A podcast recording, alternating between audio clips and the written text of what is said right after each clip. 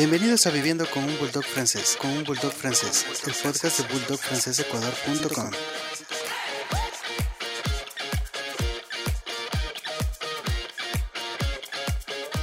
Con seguridad te ha pasado que has notado incómodo a tu Frenchie después de alguna actividad, pero no sabes qué le ocurre.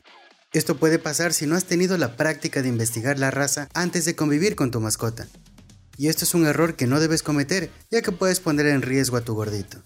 Una de las claves para mantener a tu Frenchie feliz, cómodo y sobre todo saludable es conocer las características básicas de la raza, así como sus orígenes, y cualquier otro dato que te dé un panorama claro de cómo acompañarlos y tratarlos en su día a día.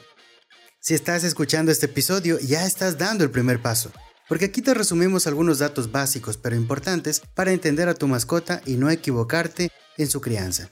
El origen de la raza se remonta a la segunda mitad del siglo XIX cuando obreros ingleses, en medio de la revolución industrial, migraron a Francia junto con ejemplares de perros bulldog, pero de tamaño más pequeño de lo habitual y con orejas erectas, siendo esta última característica de gran acogida en los franceses, quienes se fueron apropiando de esta variación para finalmente llamarlos con el nombre que hoy los conocemos.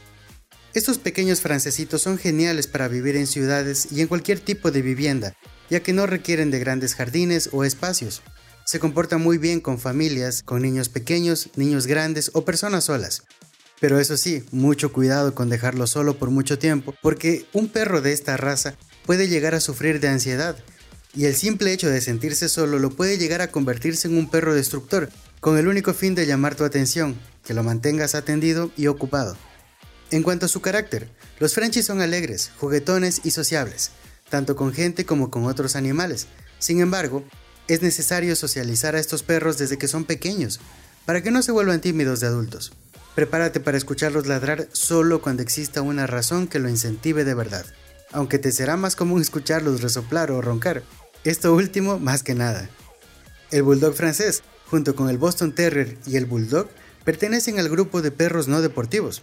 Si eres del tipo de dueño al que le gusta ejercitarse junto a su mascota, debes saber que los francesitos tienen un nivel de energía medio, por lo que se sienten muy cómodos con caminatas, pero no les sobreexijas, ya que podrías hacerles daño.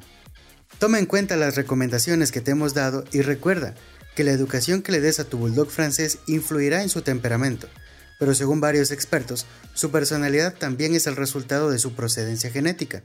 Es decir, que si deseas tener una idea de cómo será tu Frenchie en el futuro, debes investigar el carácter de sus padres para que tengas una idea más acertada. Si tienes alguna pregunta adicional, déjala en los comentarios para resolverla. Y si quieres que hablemos de algún tema en específico, también déjalo en la caja de comentarios. Gracias por escuchar, es todo por hoy. Síguele dando mucho cariño a tu Frenchy y sigue enviando tus aportes para compartirlos en nuestras redes sociales.